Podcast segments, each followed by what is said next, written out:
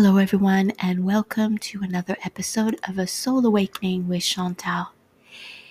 Today, I would like to read an excerpt from my book, Dance of the Form, a Soul Awakening series by Chantal Anders. And this excerpt I'm going to read to you is from a chapter called Cell.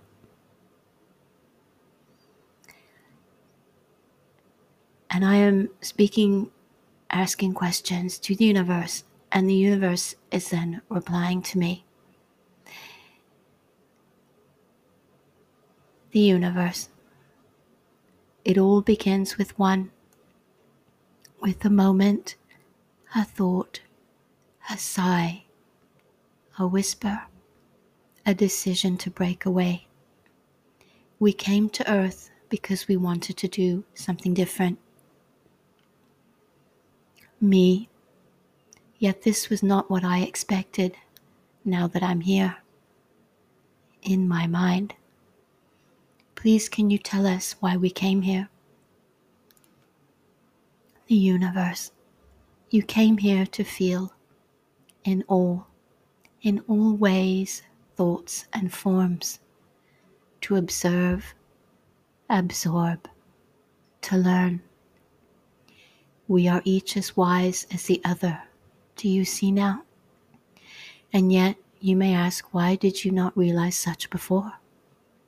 Because this is part of the game. Me, it was not what I was expecting, though, and I am grieved because I forgot, yet didn't forget, from where I came. I have learned that time is in the blink of the eye. Finally, I have learned this. A minute ago I was 20, and in another I will be 70, and yet I am still six years old and a teenager. It is very hard for me to put into words, but I am still grieving for the life I can't seem to live. I don't even know what I am supposed to be writing here. I am feeling again the years of being very young, a child of six years old, and a group of others during summer camp, and two teachers taking a turn to select the kids they want in their group. And in this memory, I am feeling all too much the knowingness that I will be one of the very last they pick. Universe, and what does this make you feel? Me, despair and self loathing. Universe, what did you learn from it? Me. When I look back, it was an additional set on top of many other sets on the stage of my learning. From family members feeling disconnected and disconnecting from others, including me, and my sadness of their sadness, and a sort of giving up because I knew there was nothing I could do to change it. It had nothing to do with me my life and outlook, and yet everything to do with me. How can it be? And what does this mean? Universe, when you leave the all, you come into a chosen form, yet you also come from me. Earth is a place of duality, so it is the part of you that you forget, me, that you are a part that also creates this longing. Me.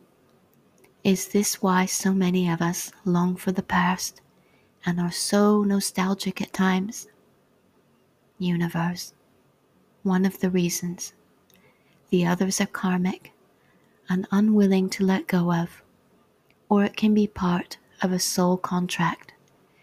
But basically, yes, you are all longing that which you forget yet remember. This is where the game of duality begins. From the moment you decided to split from me and make it on your own.